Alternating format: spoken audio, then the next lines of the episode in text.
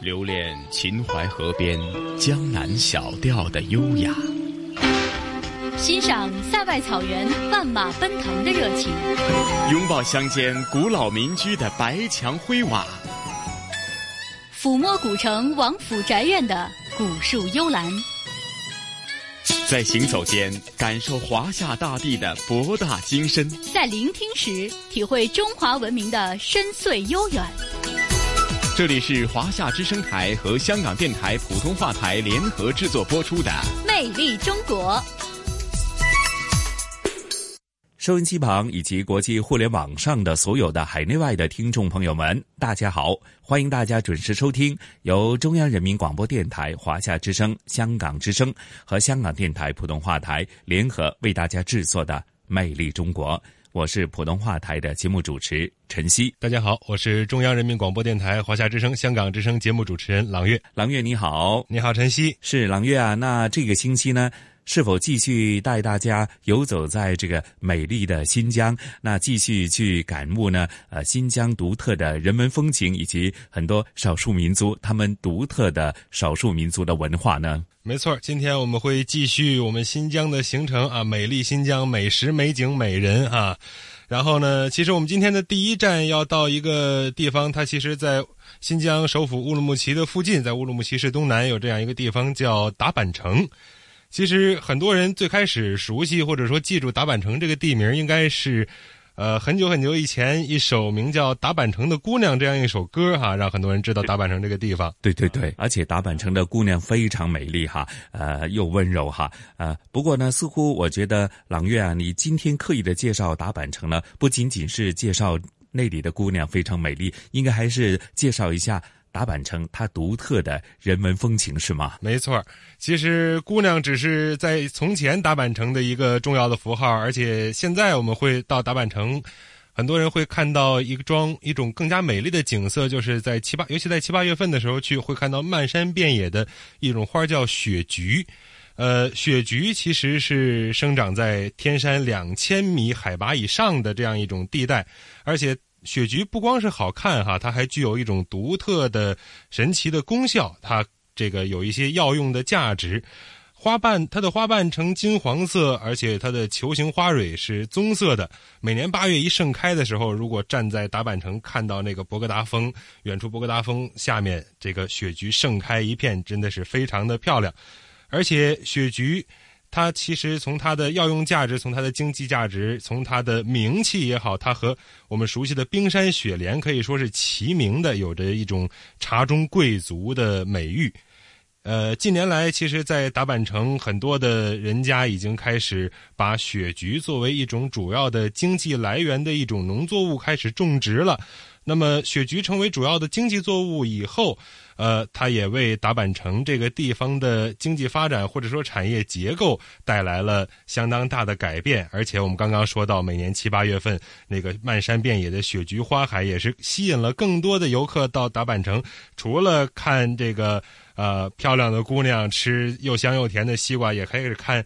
这个雪菊的美景也成为另外一种吸引很多游客的方式，也让很多人对达坂城有了一种更多的向往。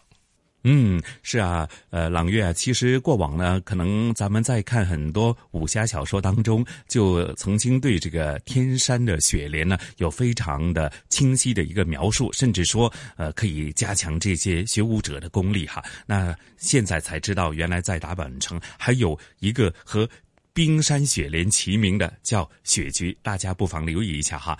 那接着下来还会介绍哪些独特的一些地方呢？嗯，离开了达坂城以后，我们会一路向西到达一个叫做呃特克斯的地方。它在其实，在新疆北疆地区的应该说是很西边的位置，在伊犁哈萨克州的一个下辖县叫特克斯。呃，特克斯其实它最值得称道的是它的县城，是目前中国国内唯一一座建筑完整而且又正规、很规整的一座八卦城。就是这个城市，它是整个是以八卦的形式来设计和布局的。它最早的设计是在一九三七年开始设计的，当时人们用了《易经》中的一句话，叫“天地交而万物通，上下交而其志同”，用这样一种思想开始设计这样一座城。这个城呢，其实如果从空中俯瞰的话，它整个就是呈现一个我们熟悉的八卦的形态。它的最中间是这个城市的叫八卦文化广场，是城市的中心。然后从这个中心往外去发散，就是前坎艮镇巽离坤兑这样八条大街。然后通过四条环路和这八条大街相交，构成了这样一个非常独特的城市的。规划设计的这样一种形态，嗯嗯，非常独特朗月哈。那可能过往呃，起码在晨曦的角度来讲，或许以前对于八卦、八卦阵啊等等这些跟易经有关系的，我们是从《三国演义》里边呢，诸葛亮的这个呃八卦阵啊等等这些，原来现实生活当中还有的确有这么一个奇特的一个古城，而且呢，呃，应该不会迷路吧哈。不一定要懂得这个，懂得怎么走八卦，呃，这个八卦阵，呃，才能在这个城市，呃，走来走去吧？啊，不用，不用那么高级，因为正是因为它是用八卦的这样一种构型来建造的，所以它整个城市，而且整个城市没有红绿灯，所以它所有的是环环相通的。只要你找准一个方向，然后。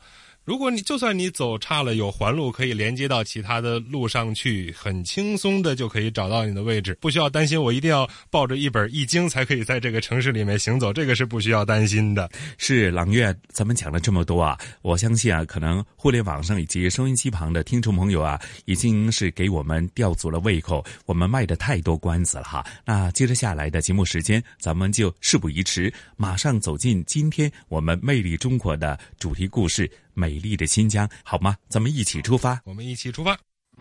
王洛宾的一首《打板城的姑娘》，让世人都知道了，在新疆有个地方叫打板城，这里的姑娘不仅有着长辫子，而且还有漂亮的眼睛。这首歌让无数人心动，都渴望到打板城来看看这里的姑娘到底有多美。打板城的石路平又平啊，西瓜大又。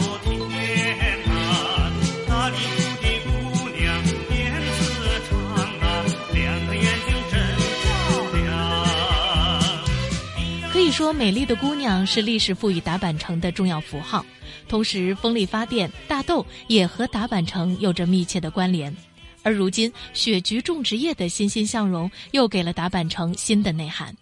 每年的八月份，打板城的雪菊正是收获的季节，盛开的黄色花朵将打板城西沟乡的大地染得金黄。西沟乡是打板城的主要雪菊种植地。西沟乡乡长海建新来到了雪菊田里，随手摘了一朵雪菊花，放在了嘴里。你看这个，直接吃啊？啊，直接可以。这个啊，没问题。真能真能直接吃啊？啊，可以直接吃啊。要一口塞进去是吗？不是一半一半的吃。你吃的又一道，你吃。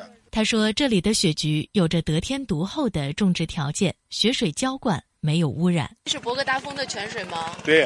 哦。就是等一会儿你们上去。可以看到这个泉水就是从万亩湿地里面出来的。你看我们这个地方的环境多么对，确实啊，环境很好，特别干净。嗯。那背靠博格达，下面就是雪菊地啊，所以说任何污染都没有。你看，周边没有一个工厂。达坂城原本与风沙为伴，而且不为人知。后来因为一首美妙动听的歌曲而名扬天下，也成了很多人梦中的地方。上百台风力发电机擎天而立。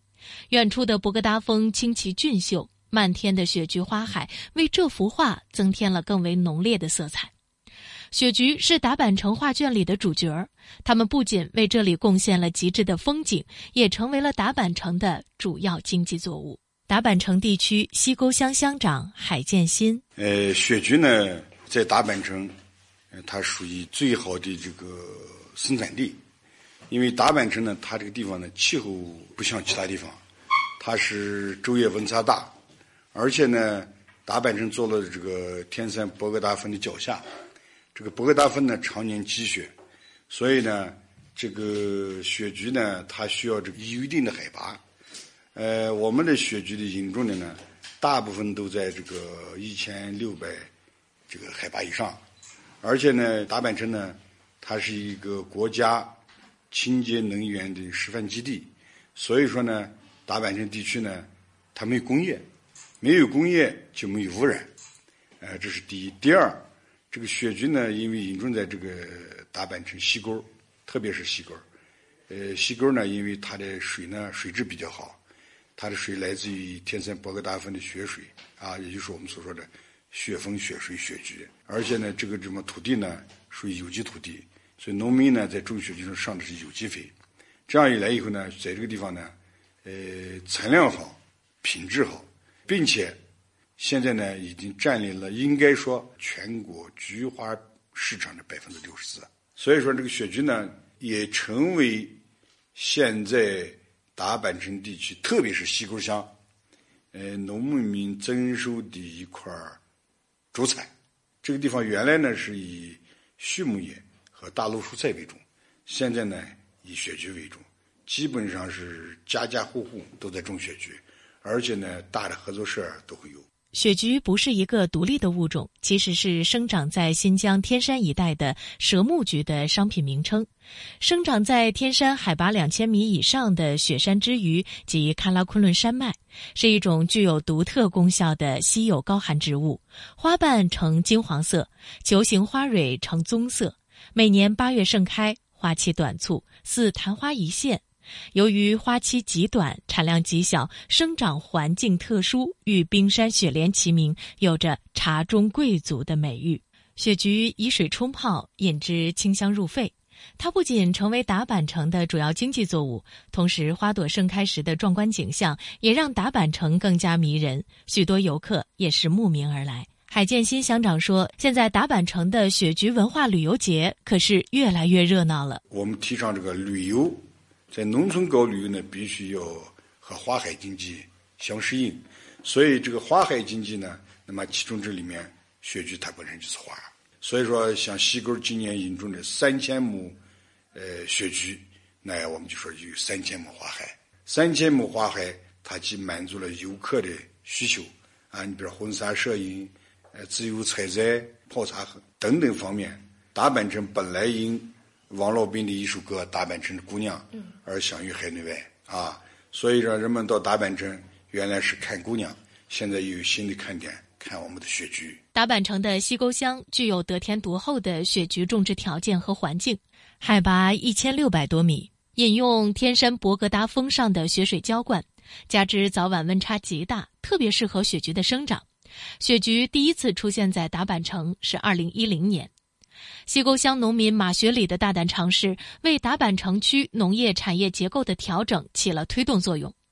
马学礼曾经在乌鲁木齐的大巴扎做生意，他发现雪菊受到了很多客人的欢迎，他就有了个想法，把雪菊种植引入到自己的家乡。这个是一零年，我从这个。就说咱们的原产地昆仑山，在咱们新疆的和田有个克良县克良乡，我从那儿，因为是那一年，这个雪菊呢一下子不是炒的特别红，我当时呢在咱们新疆大巴扎自己有个摊位，我接触上这个东西以后呢，我跑到那去收购这个雪菊的时间，我发现那个那个地方的环境和我们大阪城特别相似，我也就萌发了一种。想法，我说能不能把雪菊引到我们大阪城？因为我们大阪城，毕竟这个天山，还有我们这儿这个自然风干这种条件在这儿放，结果呢就引过来了。我当时就买了，呃，二十多亩地的种子吧，就引过来以后呢，第一年确实也花了不少钱，因为才摸索着呢嘛，确实也费了不少精力，但是没想到。当年的价格，那个收入是我们作为农民来说，是这一辈子都看不到的。因为我们是确确实实在这儿长大的，一年种的东西就是个大豆、麦子、什么玉米啊、土豆这些东西，他的收入远远和雪菊呢就没办法比。所以说我第一年种了二十一亩地呢，我将近纯收入都上了八十万。所以说我们这老农民是从来没有见过。马学礼的成功产生了榜样的力量，达坂城区的一些农牧民也开始自发的种植雪菊。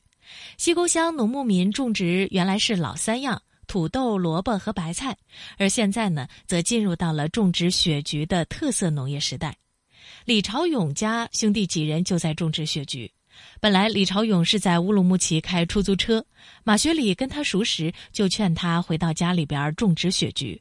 李朝勇说，一开始种雪菊，他心里也没底，甚至做好了要赔钱的心理准备。那您现在种了有多少亩了？五十亩，我是整个一片，那我承包的。您也是这个西沟乡的人？哦，对。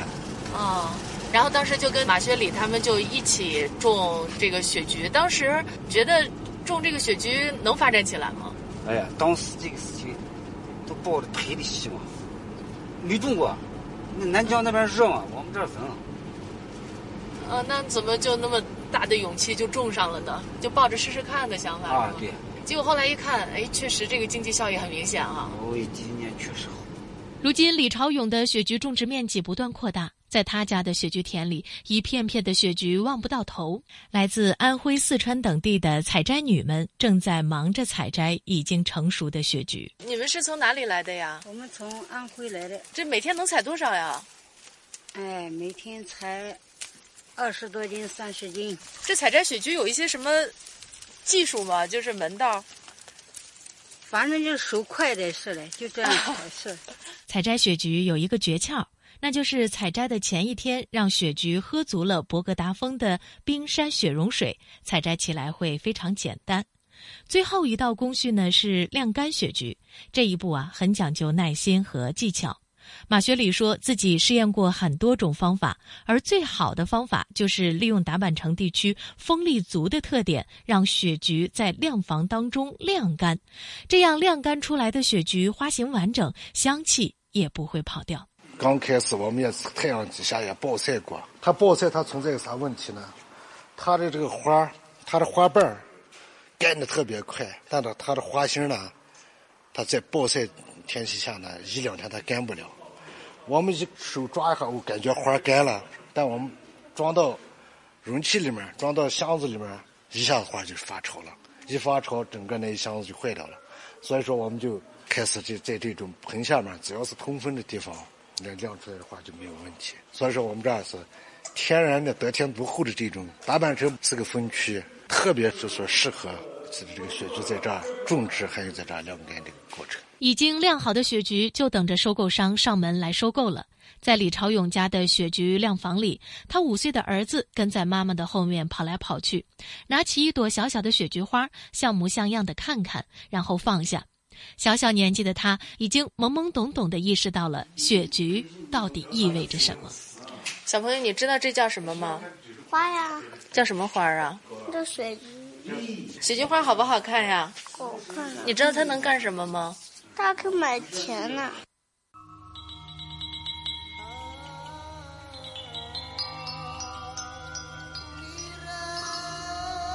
被上海大世界吉尼斯纪录评为世界最大八卦城的新疆特克斯县，位于天山中路的特克斯河北岸，是古丝绸之路上西域文化与中原文化交融的一个特殊驿站。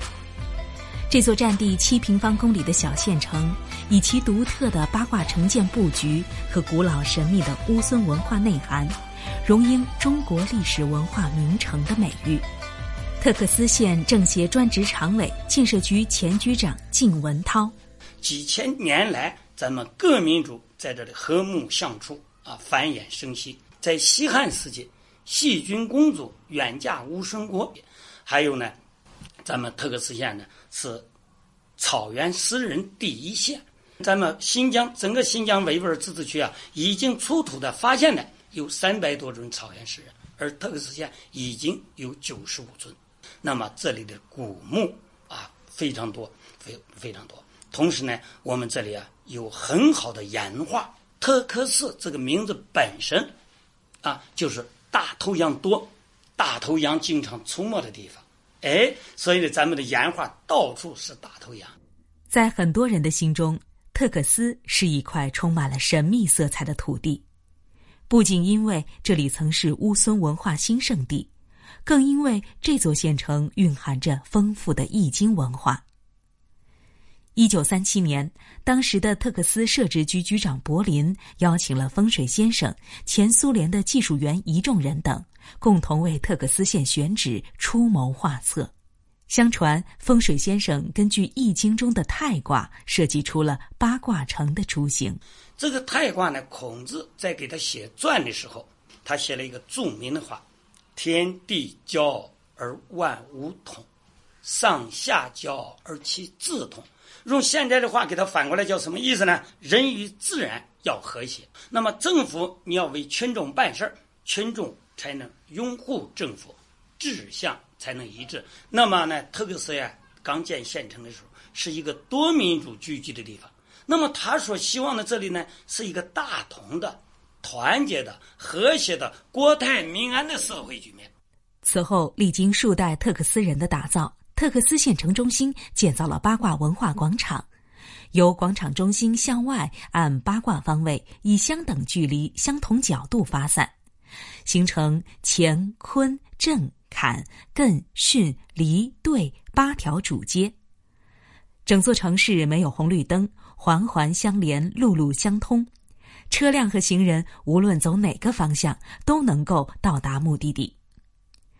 随着城市经济建设的突飞猛进，这座古城在保留原有文化底蕴的同时，也呈现出新的繁华景象。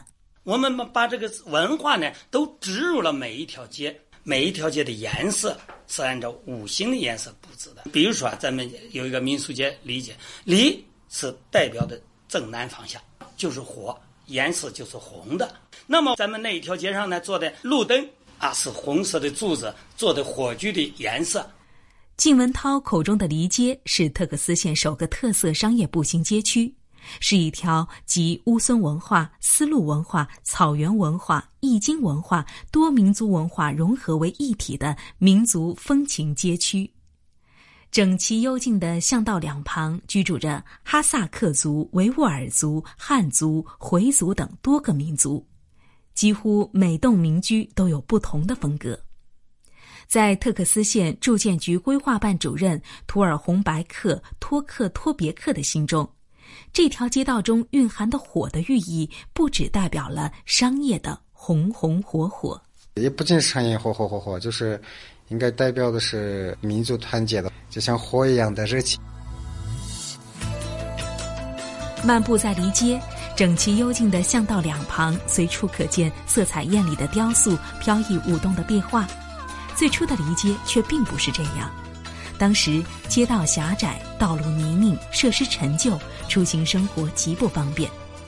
当地政府按照修旧如旧的设计理念，对街道基础设施进行了大规模改造，并于二零一六年六月正式开街。这让在这里生活了四十年的张云彩兴奋不已。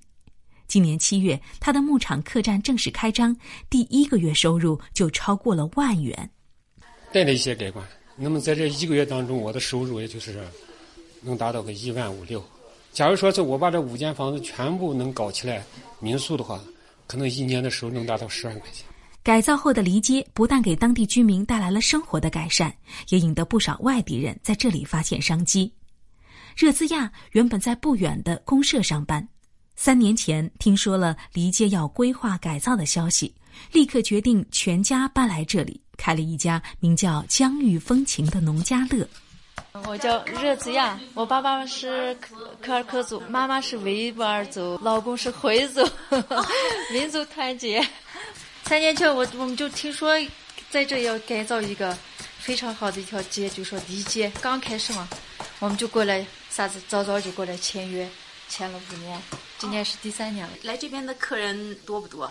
回头客反正我们这挺多的。最多的时候雇了多少人？去年最多的时候五个六个人，两个服务员，嗯，一个大师傅。我在后后堂给他帮个厨。今年下来，好好的在网上在美团里面再搞一下，好多人都有在美团里面搜嘛。现在网上搜，肯定呀，越忙越开心呀。走进离街。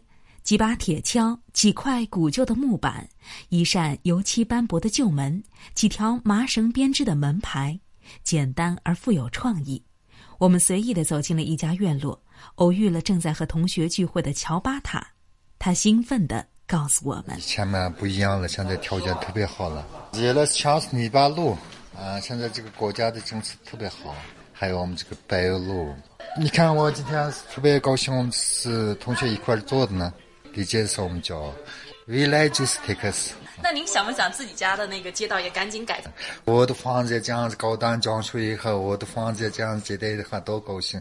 明年我也这样想法有，家庭农家了嘛。明年我的房子六间房这样装修一下，外来的客人知道我们 Takes 未来更好的发展。如今，黎街已经成为了特克斯的又一张名片。今年，黎街接待游客将近二十万人次，最高一天接待游客达到三千人次，同比增长了百分之五十。黎街的成功经验正带动特克斯全境发展规划。特克斯县住建局规划办主任图尔洪白克托克托别克：将来城市规划方面要加强，我们可能是旅游的配套式要增加。比如说现在游客的接待呀，现在好多宾馆达不到，它可能很多是层次比较低，有可能将来要打造一些可能有品牌的啊，能体现我们这个的这个文化的，而且这是叫这个现在隧道通了，这高速也通了，所以我们去年你看整个地下管网重新建了，就是为了这个适应这个旅游业的发展。在图尔洪白克托克托别克看来。未来还有很长的路要走，比起高调的宣传，他更希望踏实的做好城市的基础旅游配套建设。因为其实城市规划、城市建设，它今天的建设需要很长时间，所以呢，建设的好了，那可能后代可能会收益很好；如果建设不好，后面可能更大的代价来改善。我们最后希望就是成为国际知名的旅游城市。特克斯是我美丽的故乡，我们歌唱，我们祈祷，八卦城，你是优美的旋律。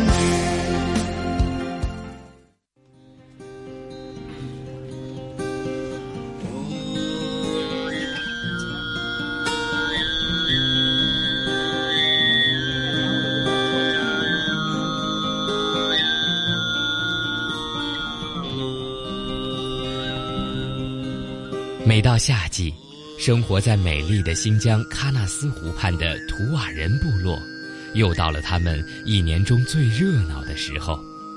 一批又一批来自五湖四海的游客走进图瓦人的木屋，他们围坐在地毯上，品尝着图瓦人家自制的特色美食，陶醉在图瓦人低沉深情的演唱中。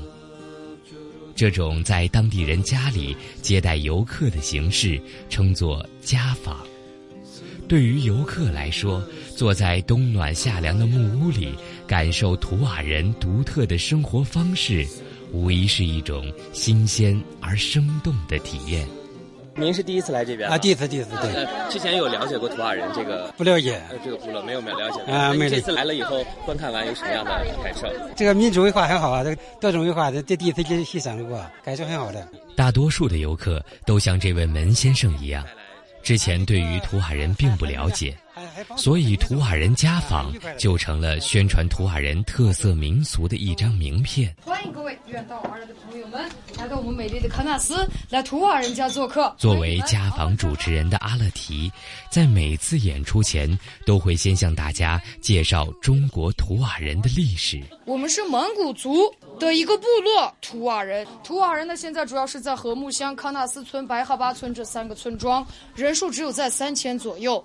只有语言没有文字，造成历史记载是模糊的，都是凭借一些口口相传的说法。有说我们是从西伯利亚迁移过来，也有说我们是从蒙古迁移过来。啊，不管近四百年来，被称为云中部落的中国图瓦人定居在喀纳斯湖畔，至今还保存着自己独特的生活习惯和语言。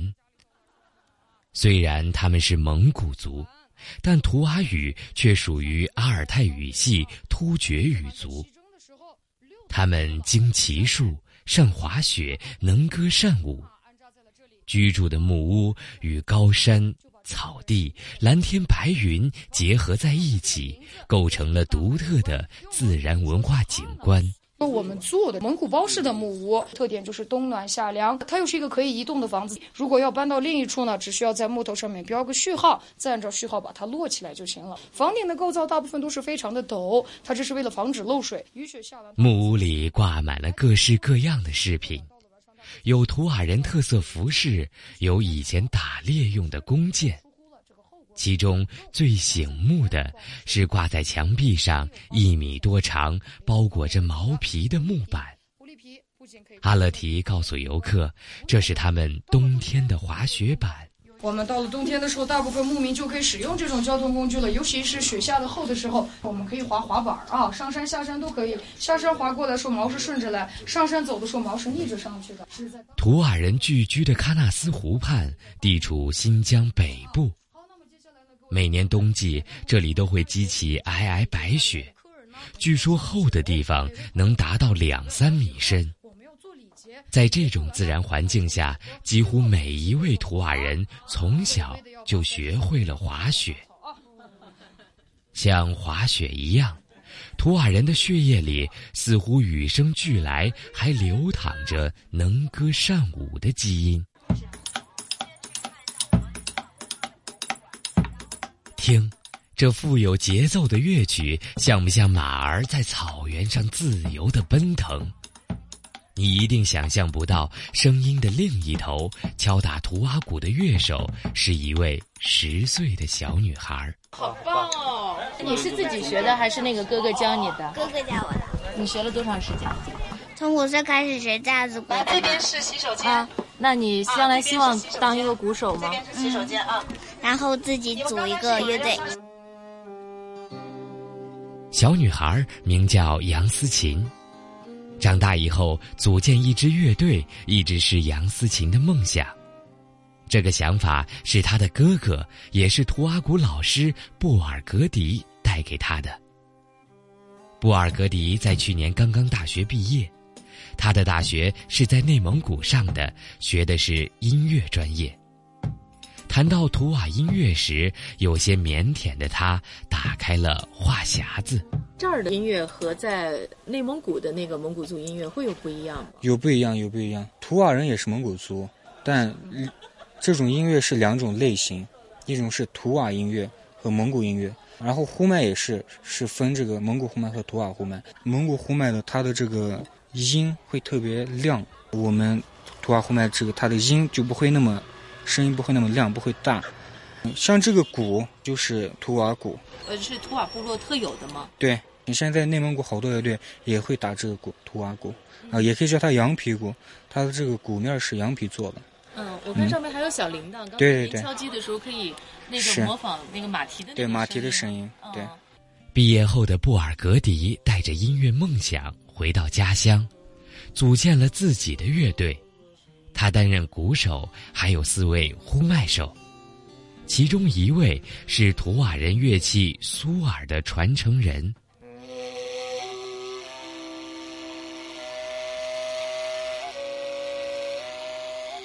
被誉为吹奏类乐器活化石的苏尔，需要根据每个人的肺活量量身定制。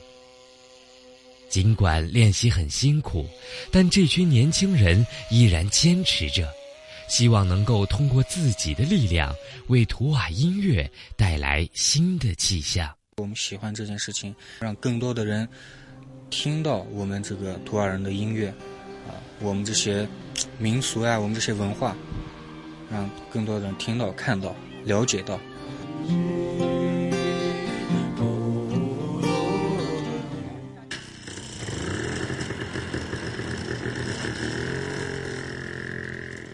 相对于富有盛名的喀纳斯村，两三公里外的禾木则少了一份喧嚣，多了一份安逸。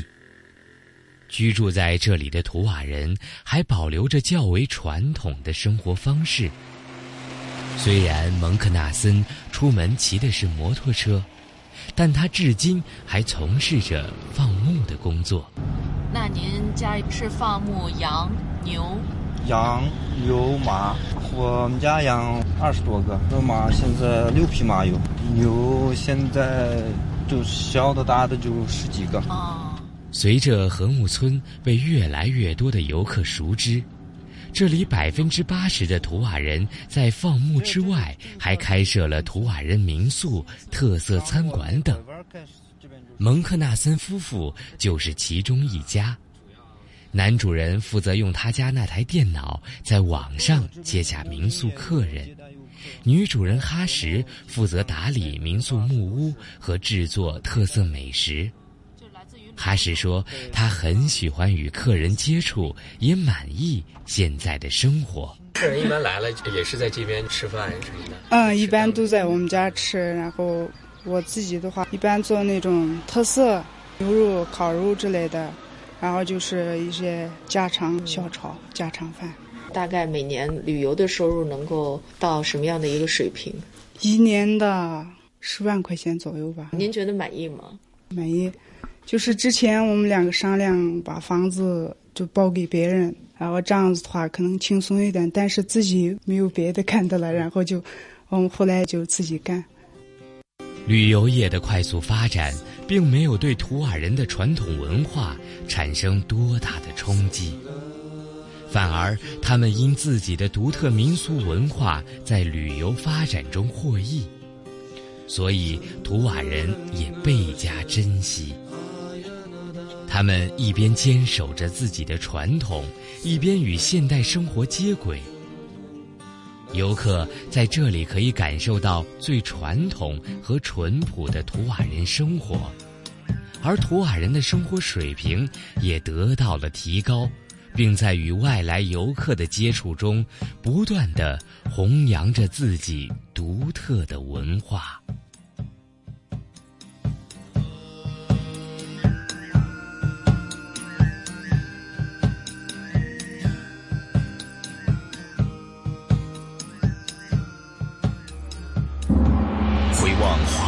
下历史，皇帝结婚和老百姓不一样，就是要举行一次册立典礼，表明他是皇后的身份的。聆听东方神韵，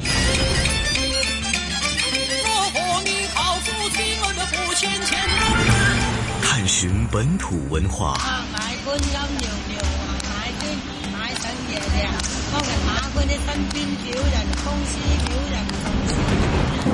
乘船瑰丽宝藏，凉风有信呢，秋月无边。遗产要活化，要把它重新运用，才是遗产。穿越古今，感悟人文，魅力中国。每个星期天中午十二点，让魅力更美丽。好，收音机前和国际互联网上的听众朋友，大家好！您正在收听的是由香港电台普通话台和中央人民广播电台华夏之声、香港之声共同为您带来的《魅力中国》节目。我是中央人民广播电台华夏之声、香港之声节目主持人朗月。听众朋友们，大家好，我是来自香港电台普通话台的节目主持陈曦。哎呀，朗月啊，呃，刚刚这一集的这个《魅力中国》的主题内容的确是啊。令人们充满了好奇，然后呢，又感受一种神秘的感觉。呃，的确，呃，令人们呢，对于这个新疆呢，它这个博大精深的这种少数民族的各种人文风情呢，有进一步的一个了解啊。是的，因为刚才我们走过了新疆的美食也好，美景也好，美人也好，这里面既有它的呃传统的古老的文化的传承，也有它现代的发展，既有说。而且还有各个民族、各个不同的风情的文化在一起交融带来的这样一幅美丽的图景，应该说真的是引人入胜哈。嗯，是有他们自己非常独特的一种文化的标识在里边。哎，说到这里啊，咱们今天的香港故事也是呃。咱们香港的一个独特的一种本土的文化的特征。那因为呢，接着下来，同事雨波和嘉宾主持，来自中国旅游出版社的副总编辑一哥陈一年呢，呃，继续和大家一起沿着咱们香港的呃铁路西铁线呢，呃，去走一走、逛一逛。这一次，他们将会他们将会去到坪山。那是咱们新界元朗的一个非常出名的地方哈。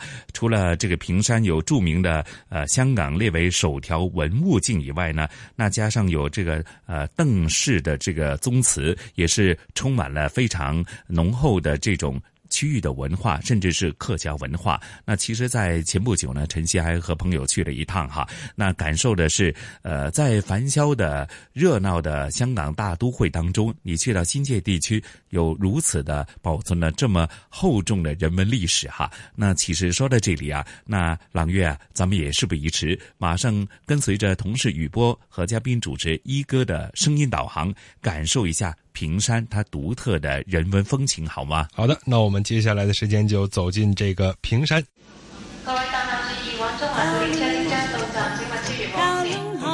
传统现代相映成辉，中西文化共冶一炉，东方之珠，动感之都，香港故事，故事。欢迎来到香港故事节目时间。节目当中，雨波非常高兴，请来香港中国旅游杂志副总编辑陈一年一哥，你好，你好，大家好。继续沿着西铁游香港的西域，这一次我们来到香港西铁的天水围站。我们上次啊讲到就是锦上路站，嗯，啊，那是在啊元朗站的东面，现在在往西去了，我们越过了一个站。叫做朗平站，这个站因为它离的元朗站很近，嗯，哎，它的景观都跟元朗差不多。我们在元朗看到的东西，大概在这儿啊也能看到啊，所以呢，我就把它跳过去了。嗯，跨一个站，然后到天水围站，在它的北面就是天水围市中心。嗯，啊，呃，另外呢，它的南面就是平山乡。嗯，天水围呢，以前大家对它有个印象就是。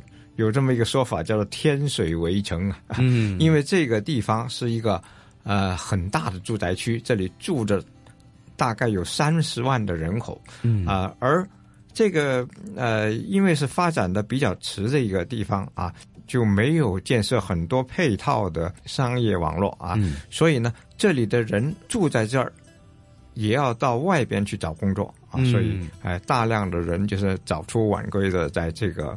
啊，天水围这个新市镇里住，然后呃白天要出去工作啊，嗯，这个是在发展的时候呢的一个一个缺陷啊，嗯，呃不过呃很多人想住在这儿呢，是因为这里的环境好，还有它的楼价比较便宜，嗯，这里是有很广阔的空间的，嗯。啊四周。有大片的湿地，嗯。啊，还有就是很多的郊野啊、绿地啊，像这样一个地方呢，你要是住在高层，往下一看，哇，这风景非常的好啊，就是你就是看湿地、看日出日落，已经很过瘾的了，嗯啊，呃，它的缺点你就得忍受长途的交通，但是呢，就近就在这个天水围站，不需要再用别的交通工具，步行就能进入到平山乡。啊，因为。呃，其实这个站就在平山乡，呃，所以呢，呃，我们首先游平山乡。嗯，平山乡也是元朗六乡之一啊。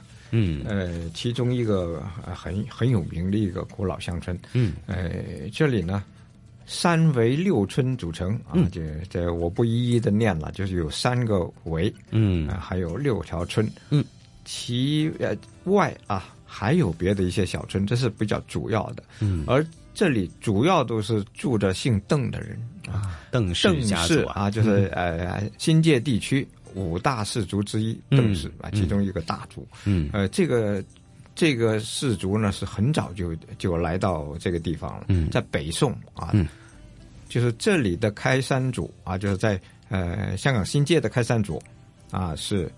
在北宋的时候已经来到了，嗯，然后他的第四孙、第四代啊，延续到第四代，嗯，啊，就来到了平山啊，在平山开基啊，他就是平山邓氏的开基祖啊，呃，因为这个啊很久远的这个历史啊，所以呢，在平山乡有很多的古迹，嗯，啊，这个古迹。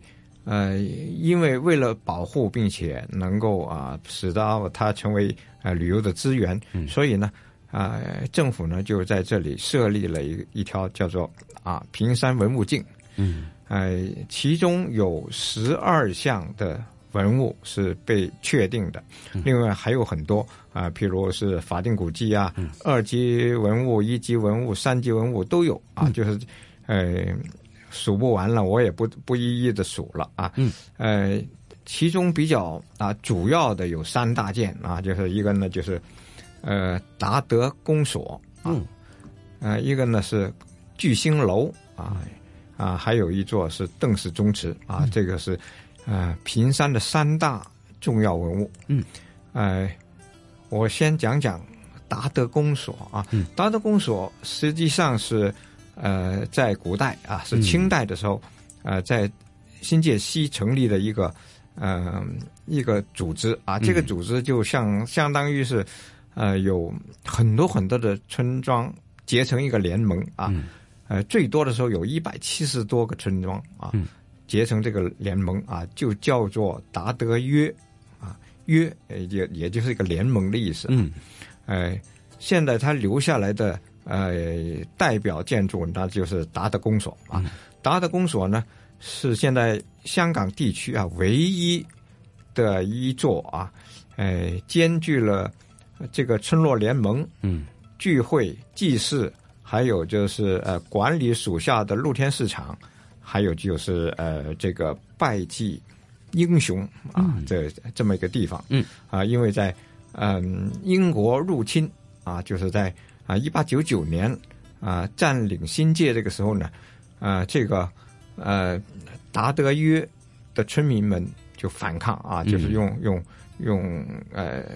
就可以说是流血牺牲这样去反抗，嗯。结果死伤很多啊，嗯。呃，所以呢，后来呃达德约就在这个呃达德公所，也就是这个约的呃办公地点嗯。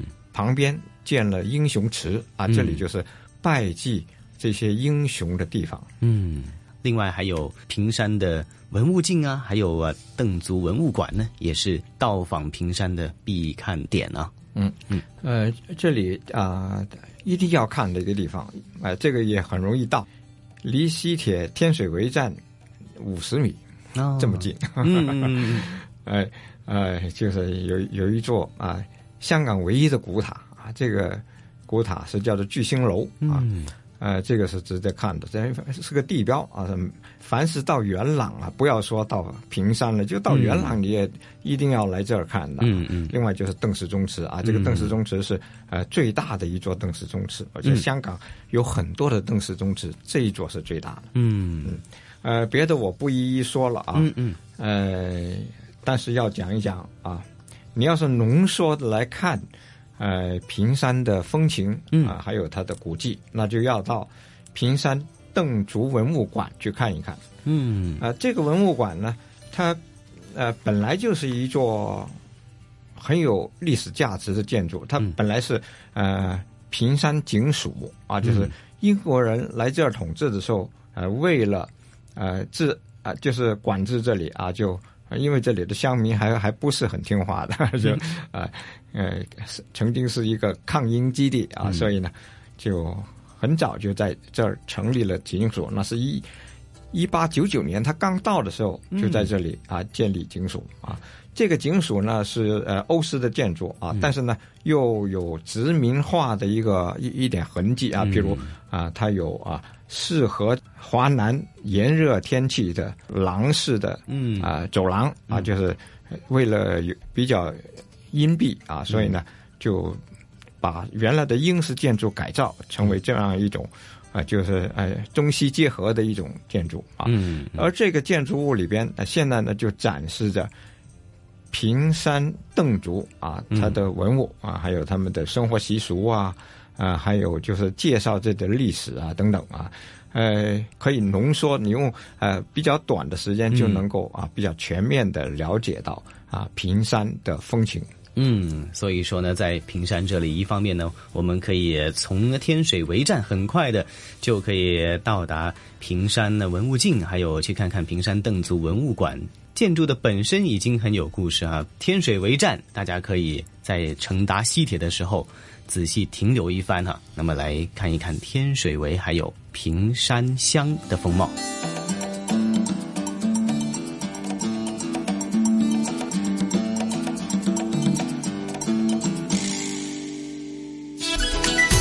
这里是华夏之声台和香港电台普通话台联合制作播出的《魅力中国》。哎呀，朗月啊，聆听了咱们今天的香港故事之后啊，那晨曦又给呃开出一个空头支票哈，说下一次你来香港旅游或者是探亲的话，甚至是公干的话呢，那就约定您，咱们也去平山感受一下平山的独特的呃本土文化，好吗？好的，没问题。刚刚听了这个香港故事，也确实觉得平山好像是在香港这样一个繁忙的大都市里面。独独保存了说传统的文化也好，传统的这种呃风情也好的这样一种仿佛世外桃源的这样一个地方，也是确实让我心生向往哈。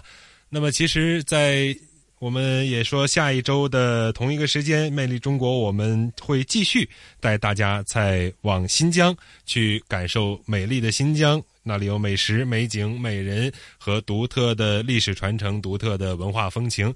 也约定晨曦你，我们下周一起再继续往新疆去走，好不好？好的，好的。那朗月和晨曦约定收音机旁以及国际互联网上的所有的听众朋友们，下星期同样的节目时间，咱们不见不散，不见不散。